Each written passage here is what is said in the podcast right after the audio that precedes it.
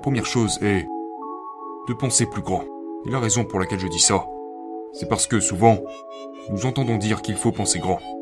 Mais quand vous pensez grand, probablement 99% du temps, vous ne pensez quand même pas assez grand. Vous devez penser plus grand. Je suis un entrepreneur. J'ai toujours tout vu en grand, mais ici, je suis avec mes propres croyances limitantes. Donc je me force à être cette personne qui pense de manière démesurée, qui pense vraiment grand. Donc, si vous pensez que vous pensez grand, eh bien vous ne pensez pas assez grand, parce que vous êtes dicté par vos propres croyances limitantes.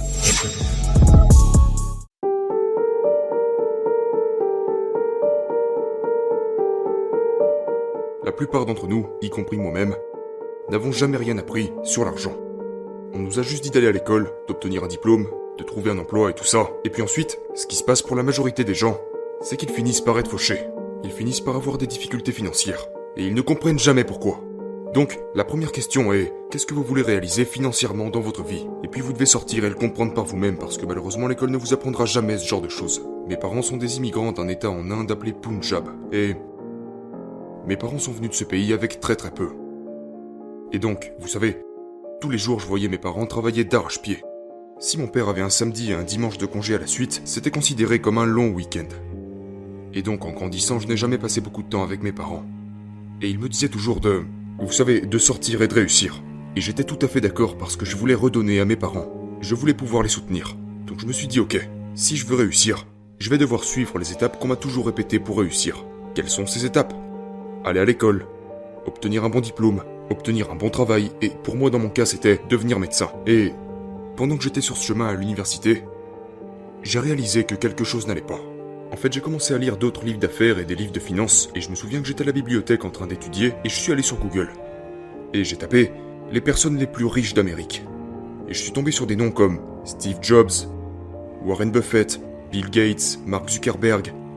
Et j'étais comme, hmm, aucune de ces personnes ne sont médecins.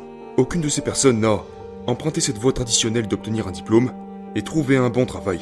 Est-ce que j'ai manqué quelque chose? Parce que je pensais que si tu allais à l'école, que tu obtenais un bon diplôme, tu pouvais gagner beaucoup d'argent. Et que si tu travailles plus dur à l'école, tu obtiendras de meilleures notes et tu gagneras encore plus d'argent. Je pensais que nos revenus étaient directement liés à nos notes à l'école. Donc c'est là que j'ai commencé à remettre les choses en question et j'ai réalisé Oh, peut-être que tout ça n'est pas vrai. Et alors que tu commences à descendre de plus en plus profondément dans le terrier du lapin, tu commences à réaliser Mon Dieu, tout ce qu'on m'a dit est un mensonge. Et donc c'est ça qui m'a en quelque sorte poussé dans tout ce voyage douloureux et émotionnel, qui a été d'apprendre l'argent, d'apprendre l'entrepreneuriat, d'apprendre ce que signifie devenir riche et comment je peux le faire réellement.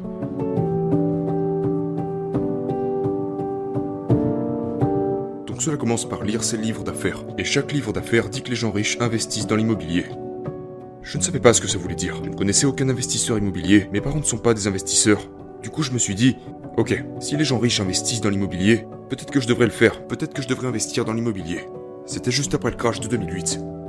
Et j'étais dans le Michigan, là où l'immobilier a été durement touché.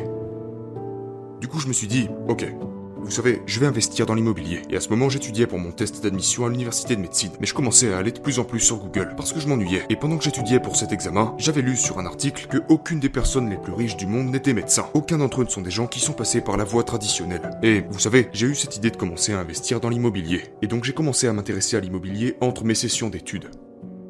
Le 22 août 2008, j'ai passé mon examen de médecine à l'université et le 23 août 2008, j'ai conclu mon premier placement immobilier. Waouh, quel âge t'avais? J'avais 19 ans. C'était 8000 dollars. Pour l'investissement, c'était le prix de la copropriété. La copropriété était à 8000 dollars 8000 dollars. Mais comment as-tu eu ceci pour 8000 dollars? C'était juste après le crack de 2008. Du coup, je suis entré et c'était en fait en vente pour 8400 dollars. Donc j'ai fait une offre à 4000 dollars. Ils ont accepté de descendre à 7000, mais j'essayais de pousser encore un peu plus. Mais ensuite, ils m'ont dit qu'ils avaient une autre offre sur la table, et je ne voulais pas le perdre. Alors j'ai dit que je l'achetais pour 8000 dollars. Donc je l'ai acheté pour 8000 dollars, j'ai investi quelques milliers de dollars pour les travaux, et je le remboursais environ 600 dollars par mois. Donc à ce moment, tout d'un coup, j'avais été époustouflé parce que j'avais en quelque sorte cette nouvelle idée de ce qu'était l'entrepreneuriat. Du coup, je commençais à en apprendre davantage sur cette chose appelée entrepreneuriat, et maintenant je me retrouvais avec ce condo, qui me générait un revenu presque passif. Je dis presque parce que, au début, j'ai fait beaucoup d'erreurs. Mais à ce moment, je me disais, wow, ce truc d'investissement est vraiment unique parce que je n'ai jamais appris ça à l'école. Aucun de mes professeurs ne m'ont appris ça. Pourquoi est-ce que je travaillais si dur à l'école? Ce que je veux dire, c'est que je voulais devenir médecin pour au final gagner de l'argent. Et du coup, j'ai commencé à entrer dans ce dilemme émotionnel, vous savez, à savoir pourquoi est-ce que je voulais devenir médecin. Ok, je veux faire plaisir à mes parents, vrai. Je veux réussir. Vrai. Est-ce que je vais être médecin? Peut-être. Et maintenant, j'ai commencé à remettre en question mes propres croyances. Donc j'ai commencé à faire face à ce dilemme où peut-être que je devenais médecin pour la mauvaise raison. Et puis j'ai parlé de cette idée à mes parents, comme quoi je ne voulais plus être médecin. Et qu'est-ce qu'ils ont dit? Ils étaient contre. Mon père était en colère, ma mère était furieuse. Il a fallu environ un an et demi à ma mère pour croire que son fils n'allait pas être docteur. Et j'avais... Je le pense quand je dis que c'était... C'était... C'était dur parce que mes parents avaient dit à tous leurs amis que leur fils allait devenir médecin. Ah ouais, et tu voulais arrêter? Je n'allais pas le devenir. Donc j'ai commencé à recevoir des appels de ma famille qui me disaient Qu'est-ce que tu fais? Tu déshonores ta famille là Exactement. J'ai entendu ça encore et encore et encore. Mais j'étais comme... Ce n'est pas pour moi. Et j'ai réalisé qu'il y avait plus que ça.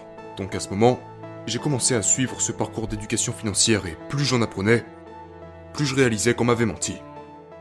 Que c'est un mensonge d'aller à l'école, d'obtenir un diplôme, de trouver un bon emploi, et puis de gravir les échelons dans la société. Les gens riches ne font pas ça. Les gens riches ne travaillent pas pour gravir les échelons d'une entreprise, parce qu'ils créent et développent leur entreprise. Et je ne savais pas qu'on pouvait faire ça. La plupart d'entre nous apprenons à obtenir un diplôme. Donc, avec ça, on ne peut faire qu'une seule chose, c'est devenir employé et espérer voir son salaire grandir au fil du temps. Mais si vous ne comptez que sur votre salaire, vous n'êtes qu'à un pas d'être fauché. Parce que si vous perdez votre emploi, qu'il vous arrive quelque chose, que vous ne pouvez plus travailler ou que votre entreprise fait faillite, vous perdez votre salaire. Et à ce moment-là, c'est trop tard. C'est là que vous devez être proactif. Donc à l'époque, je me disais juste, c'est fou. Pourquoi n'ai-je jamais appris ça à l'école? Pourquoi ne m'a-t-on jamais appris ça au sujet de l'argent? On ne m'a jamais appris à investir. On ne m'a jamais enseigné ce genre d'éducation financière. Pourquoi ne l'apprend-on pas? Mais c'est là que j'ai réalisé qu'il est très rentable pour le système de faire en sorte que les gens restent pauvres.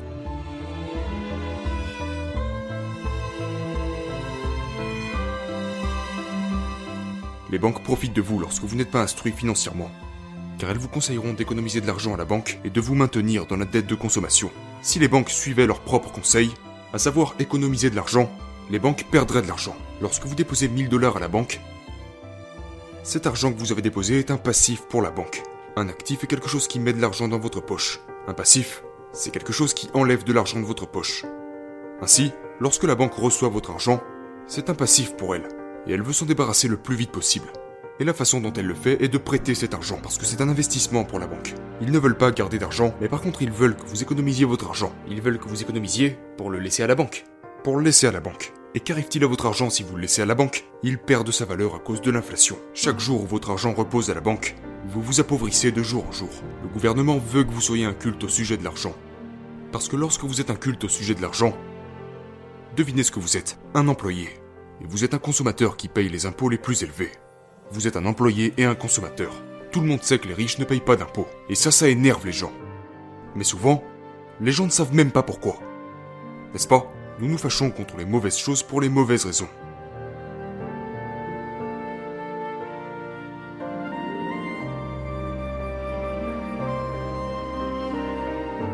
Quelles sont les trois choses que les gens qui gagnent un demi-million et plus devraient faire pour mieux éviter les impôts? Ok, donc, si vous gagnez un demi-million de dollars, supposons que c'est un profit. Vous êtes imposé sur le revenu. Donc si vous gagnez un salaire, il sera imposé. Maintenant, la question est, qu'est-ce qu'une déduction fiscale? Parce que tout peut être une déduction fiscale si vous savez comment vous y prendre. C'est donc la question que vous devez vous poser parce que si vous n'avez pas de revenus, vous n'avez pas d'impôts. Donc, je vais vous donner un exemple de ce qui se fait, puis je vous montrerai comment les gens peuvent le faire à une échelle potentiellement plus petite. Elon Musk. Il est probablement le plus grand exemple. Il n'a jamais reçu de salaire pour posséder Tesla. Il a été payé en stock options, mais les options d'achat d'actions qu'il obtient, ou qu'il a obtenues à l'origine, étaient à 6 dollars l'action. Ainsi, lorsque l'action est montée à 1000 dollars, il a reçu des millions de ces options d'achat d'actions. Maintenant, il a, sur papier, beaucoup d'argent, mais cet argent n'est pas sur son compte bancaire. Donc, au lieu de le vendre et d'avoir un revenu, il va à la banque et il dit Hé, j'ai ces options d'achat d'actions qui valent des milliards de dollars. Que diriez-vous de me faire un prêt À 3, 4 ou 5% d'intérêt. Aucune banque ne dira non à cela. Donc il prend ce prêt, paye 3, 4 ou 5% d'intérêt dessus. Mais si la valeur des actions de cette entreprise augmente, il gagne proportionnellement à cette augmentation. Donc il vient de faire un profit sur lequel il n'a pas eu à retirer d'argent, n'a jamais encaissé de revenus, donc ne paye pas d'impôts et est maintenant capable de dépenser son argent et de vivre librement selon ses envies. Donc il est riche et ne paye pas un centime d'impôts. Vos impôts se basent sur vos revenus. Du coup, votre travail maintenant en tant que propriétaire d'entreprise est de trouver stratégiquement comment ne pas avoir de revenus. Maintenant vous pourriez vous demander, oui mais J'ai besoin d'argent pour mes dépenses. Évidemment qu'il vous en faut. Mais la question est de savoir comment vous pouvez stratégiquement utiliser vos revenus pour payer votre style de vie. Et encore une fois, cela doit respecter les règles. Donc parlez-en à un conseiller fiscal. Vous avez juste besoin de connaître les bonnes stratégies qui fonctionnent pour vous. Et ces choses changent avec le temps. C'est pourquoi la meilleure chose que vous puissiez faire est d'engager un comptable fiscaliste, un conseiller fiscal, quelqu'un qui ne va pas simplement déposer vos impôts, mais quelqu'un qui va vous guider et vous dire Ok, vous savez, voici certaines choses sur lesquelles vous pourriez potentiellement dépenser votre argent ici, là où il y a plus d'avantages à venir cette année, l'année prochaine, des choses que vous voulez faire, et donc, il y aura des moments où ce sera plus avantageux pour vous de dépenser de l'argent. Il y aura des moments où il sera plus avantageux pour vous d'encaisser de l'argent, et, vous savez, c'est tout un jeu. Et c'est ce que les riches comprennent. C'est tout un jeu. Et beaucoup de gens détestent le fait que... Oh, ces personnes ne payent pas d'impôts, que des personnes ne payent pas d'impôts. Mais en fin de compte, ce dont vous devez vous souvenir, c'est que quelqu'un a écrit le code des impôts. Et tout ce que les riches font, c'est qu'ils essaient de comprendre. Ok? C'est quoi le code des impôts? Que dois-je faire? Et l'immobilier est l'un des meilleurs jeux fiscaux pour les investisseurs. C'est l'une des raisons pour lesquelles les riches aiment investir dans l'immobilier, car non seulement vous pouvez obtenir des flux de trésorerie, mais vous bénéficiez également d'avantages fiscaux. J'ai commencé à investir dans l'immobilier quand j'avais 19 ans par accident. J'ai traversé beaucoup de douleurs. Je me souviens quand j'ai dit à mon père pour la première fois que je veux investir dans l'immobilier. Et il était comme, t'es complètement stupide, va étudier, deviens médecin. Mais du coup, j'ai commencé à investir dans l'immobilier et je continue encore de le faire. Et je m'en souviens parce que c'était juste après le crash de 2008 j'achetais des maisons pour environ 30 000 dollars. Et je me souviens quand le prix des maisons est monté à 50 000 dollars et j'étais comme ça fait beaucoup d'argent pour une maison parce que je n'avais rien vu d'autre. Tu sais, c'était tout ce que j'avais vu. Et donc, pour moi, je trouvais que c'était cher mais j'ai continué d'acheter. Euh, et j'achète toujours mais pas autant qu'avant parce que maintenant je travaille plus sur mes entreprises. Lorsque j'investis de l'argent dans l'immobilier, mon objectif est d'obtenir un rendement de 7% sur mon argent. Ce qui veut dire que pour chaque dollar investi, je veux récupérer un cash flow de 7%. Un cash flow positif chaque année. Si j'investis 100 000 dollars, je veux 7 000 dollars de profit chaque année.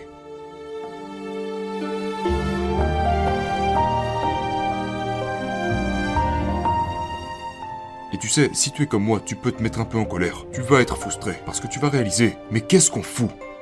Pourquoi on n'enseigne pas ça aux gens? Pourquoi on nous apprend pas à utiliser notre argent correctement? Car de nos jours, le truc c'est que les gens payent 50 000 dollars par an pour obtenir un bon diplôme universitaire, mais en même temps, YouTube décentralise l'éducation gratuitement. Et vous pouvez apprendre de qui vous voulez. Si vous n'aimez pas la façon dont je parle, vous avez juste à quitter cette vidéo et aller chez quelqu'un d'autre. N'est-ce pas? Et ça ne vous coûte pas un centime. Vous pouvez apprendre de n'importe qui qui pratique réellement ce qu'il enseigne. Et vous pouvez faire ça confortablement à la maison.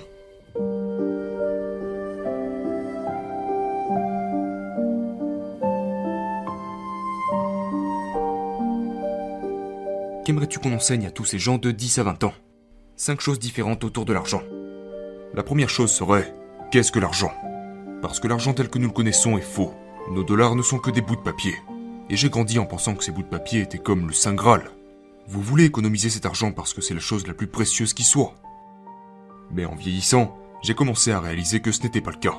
Nos billets de banque ne sont que des morceaux de papier.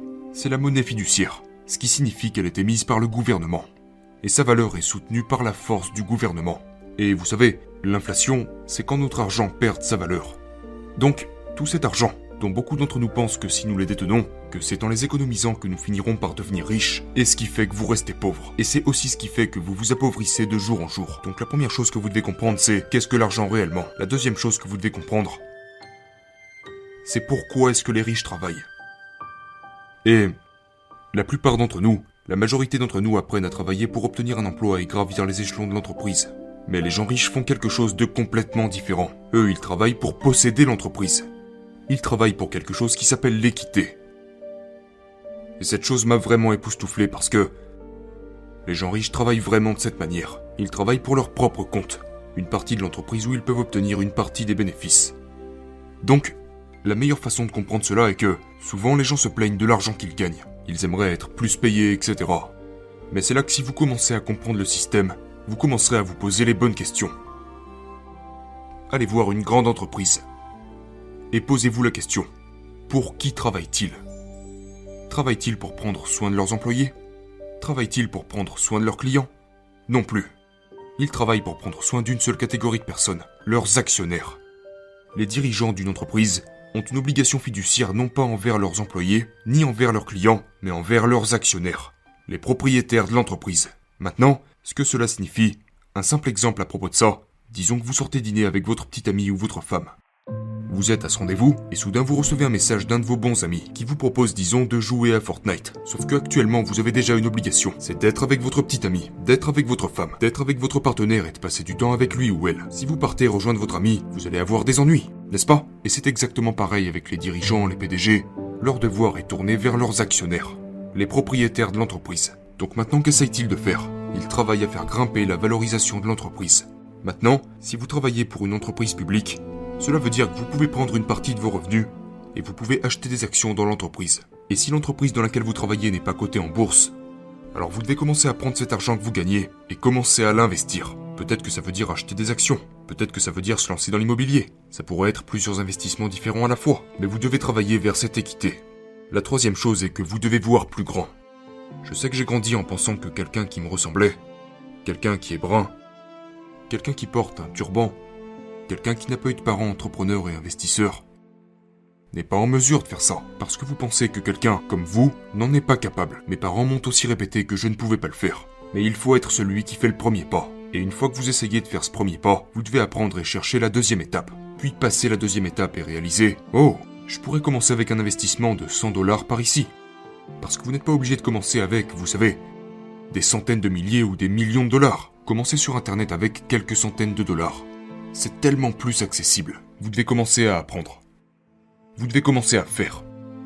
Et puis la prochaine chose que vous devez comprendre, la quatrième chose, c'est que vous devez comprendre le concept des dettes. Et c'est intéressant parce que, vous savez, nous voulons vivre ce style de vie flexible, genre, ouais, je veux me montrer sur Instagram, je veux montrer ma nouvelle voiture, mon nouveau sac à main Gucci, et nous sommes en quelque sorte pris au piège à travers cette addiction de vouloir tout exposer. Parce que comme ça, les gens verront que je suis riche. Oui, mais ce que tu fais maintenant, c'est que tu es en train de redevenir pauvre.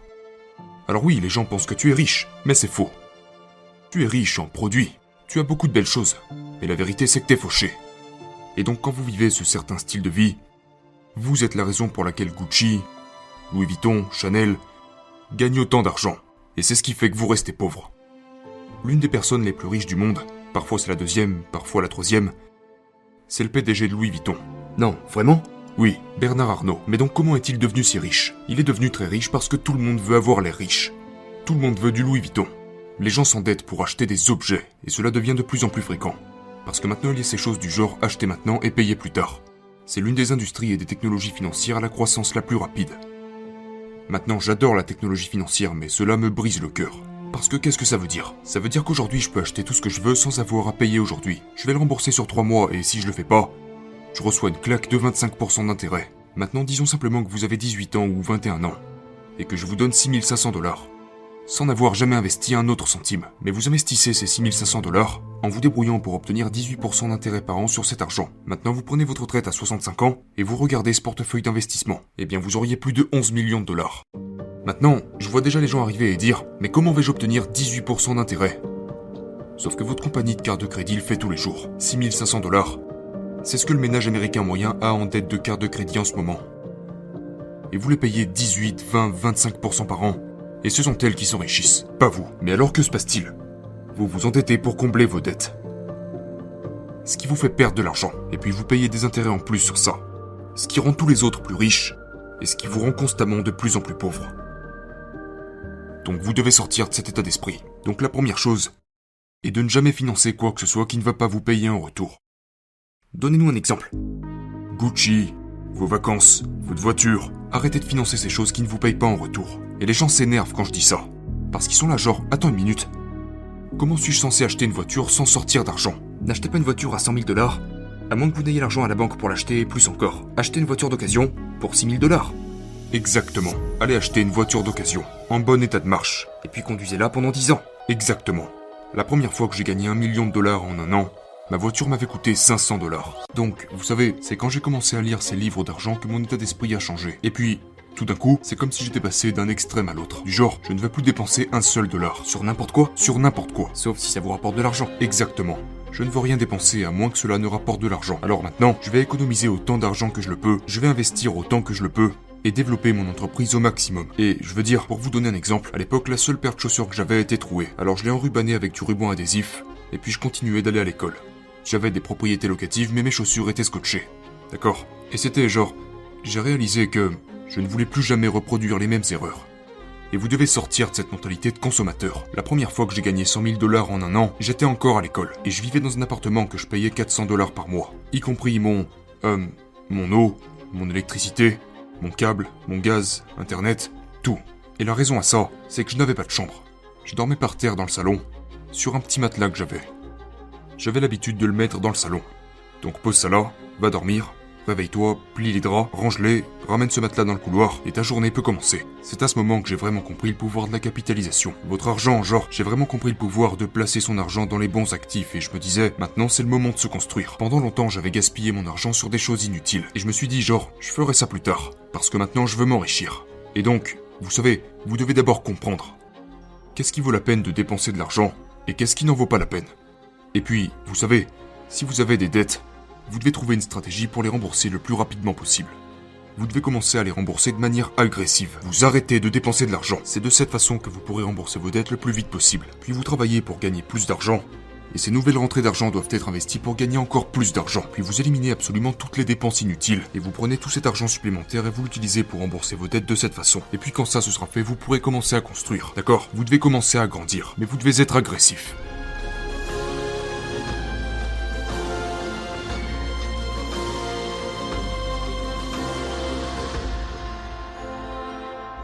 Quand j'achète un bien immobilier, je ne regarde jamais à quel prix est-ce que je pourrais revendre ce bien. Je cherche une seule chose, cash flow. Et donc c'est une grosse erreur qui conduit les gens à beaucoup de problèmes dans l'immobilier. Parce que lorsque vous commencez à acheter un bien immobilier en espérant que vous serez capable de le revendre à un prix plus élevé à l'avenir, mais que les choses ne se passent pas comme prévu, alors quoi? T'es foutu. Vous savez, pour moi, je regarde une seule chose, le cash flow. Ok, donc c'était le quatrième point. Quelle serait la cinquième chose que vous souhaiteriez que les gens apprennent de 10 à 20 ans à propos de l'argent? Vous devez être prêt à faire des erreurs, à prendre des risques et à vous lancer. Vous devez être prêt à essayer des choses parce que si vous ne le faites pas, vous allez rester coincé dans le jeu. Oui, mais et si je perds de l'argent? Et si ça ne marche pas? Et si le marché s'effondre? Sauf que c'est comme ça que vous apprenez.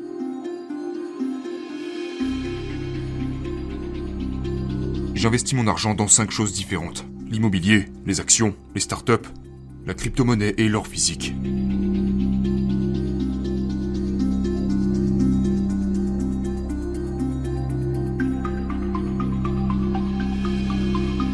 Deux stratégies quand il s'agit d'investir mon argent. J'ai une stratégie active et une stratégie passive. Je vais commencer avec la stratégie passive parce que c'est facile à comprendre. Chaque mois, j'investis passivement mon argent dans des actions, de l'or physique et de la crypto-monnaie.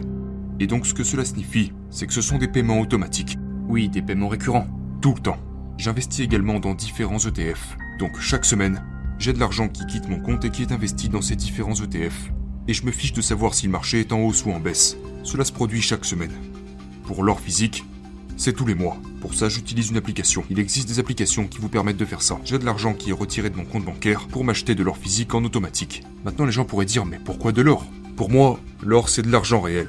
C'est une manière sûre d'économiser de l'argent réel. Parce que si maintenant j'ai 50 000 en cash, devrais-je plutôt économiser et enterrer ces 50 000 dollars dans mon jardin ou enterrer 50 000 dollars d'or dans mon jardin? Eh bien, je préfère enterrer l'or parce que je sais que 50 000 dollars papier sont garantis de perdre de leur valeur de jour en jour. L'or est une valeur sûre. Parce qu'il faut du temps, des efforts et du travail pour extraire de l'or physique et que le temps, l'effort et le travail sont représentés par la pièce d'or physique. C'est pourquoi j'en possède. Ce n'est pas une énorme partie de mon portefeuille, mais c'est en quelque sorte une assurance. C'est une protection, parce qu'au cas où tout le reste tournerait mal, j'ai de l'or physique. Donc j'ai ça, puis j'ai mes crypto-monnaies. Maintenant, j'investis principalement en Bitcoin. J'ai aussi de l'Ethereum et quelques autres crypto-monnaies, mais principalement du Bitcoin. Et chaque jour, j'achète à nouveau un peu de crypto-monnaie. Maintenant, je sais que c'est volatile. Je sais qu'on peut voir de grandes fluctuations vers le haut et de grandes fluctuations vers le bas. Mais je m'en fiche. J'en achète tous les jours. Donc ça, c'est ma stratégie passive. Et peu importe ce qui se passe sur le marché, je vais juste continuer à acheter. Peu importe ce qui se passe. Maintenant, ma stratégie active nécessite beaucoup plus d'analyse. Là, je dois vraiment comprendre où j'investis réellement mon argent. Donc cela nécessite beaucoup plus de temps et beaucoup plus d'efforts de ma part. Donc du côté de l'immobilier, je recherche que des offres qui me payent 7% de retour sur investissement. Donc je vais analyser les chiffres à la recherche de propriétés, je vais parcourir beaucoup d'offres et quand je trouverai quelque chose, je sortirai et je l'achèterai. En bourse, c'est un peu la même chose. Je recherche des entreprises dans lesquelles je crois et qui selon moi sont réellement intéressantes. Donc il faut regarder les chiffres correctement. À quoi ressemblent les revenus? Leurs revenus ont-ils augmenté? Quelle est la vitesse de croissance? 10% par an? 20% par an? Qu'en est-il des bénéfices? Mais vous devez également regarder un peu plus loin que les bénéfices parce que vous voulez voir ce qui se passe avec les dépenses. Où est-ce qu'ils investissent? Y a-t-il des dépenses en cours? Vous devez donc creuser plus profondément là-dedans. Et puis il y a les startups. J'investis évidemment dans mes propres entreprises, mais j'investis également dans des entreprises en démarrage. J'aime l'entrepreneuriat. Je suis un grand fan des entrepreneurs. Et j'aime soutenir d'autres entrepreneurs parce que je n'ai jamais eu ce soutien quand j'ai commencé en tant qu'entrepreneur. Donc l'une des façons dont je peux fournir ce soutien est par le biais de l'argent en investissant dans ces différentes entreprises. Donc j'investis dans des startups. Et quatrièmement, je vais revenir sur les crypto-monnaies. Si un gros crash dans les crypto-monnaies se produit, je sais déjà ce que je vais faire. Je vais entrer et en acheter plus. Donc ce sont les quatre façons dont j'investis activement mon argent j'ai parlé de vivre en dessous de vos moyens. Ce qui est important, surtout lorsque vous êtes dans les premières phases d'essayer de créer votre patrimoine, c'est que vous devez économiser votre argent et investir votre argent. Et ça sera un peu extrême, d'accord? Personnellement, j'étais genre, chaque centime que j'économise va être investi. Mais vous savez, vous n'avez pas besoin d'être aussi extrême. Mais vous savez, disons simplement que vous mettez de côté 25% de vos revenus. Donc si vous gagnez 40 000 dollars par an, c'est 10 000 dollars mis de côté pour votre épargne et vos investissements.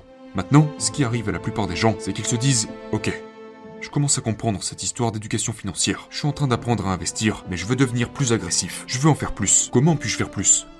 Et du coup, vous commencez à essayer d'épargner un plus gros pourcentage de vos revenus. Vous essayez de passer d'une épargne mensuelle de 25% à 30%, à 35%, mais le gâteau est limité. D'accord Donc, ce que vous devriez faire, c'est penser, ok, je fais 40 000 dollars par an et j'en mets 25% de côté. Ok, peut-être que je pourrais commencer à gagner plus. Donc la question est de savoir comment puis-je passer de 40 000 dollars à 400 000 dollars. Et continuer à faire ce que je fais maintenant. Parce que si vous arrivez à passer de 40 000 à 400 000 dollars, et que vous économisez et investissez 25% de cette somme, maintenant on parle de 100 000 dollars. Ça n'a rien à voir avec les 10 000 dollars que vous épargnez auparavant. Et vous vivez toujours avec 75% de cette somme. Vous avez le même pourcentage, mais c'est tellement plus grand. Maintenant, tout le monde va dire oui, ok, mais comment suis-je censé passer de 40 à 400 000 dollars? Eh bien, la première étape est de comprendre que c'est possible. Et puis ensuite, vous commencez à apprendre, et puis vous commencez à faire. Alors vous commencerez à faire des erreurs, puis vous apprendrez de ces erreurs et vous les corrigerez. Mais jusqu'à ce que vous brisiez cet état d'esprit, et que vous réalisiez que c'est possible, que vous pouvez le faire, que peu importe d'où vous venez, à quoi vous ressemblez, quel est votre parcours, c'est possible. Mais vous avez besoin de la bonne éducation. YouTube l'a rendu tellement plus accessible. Et puis lisez des livres. Vous savez, commencez à apprendre et puis ensuite commencez à prendre des mesures. Maintenant, ça ne se fera pas du jour au lendemain mais vous commencerez à prendre des mesures dans ce sens. Donc il s'agit de construire cet état d'esprit de croissance en comprenant qu'il y a quelque chose que vous pouvez faire.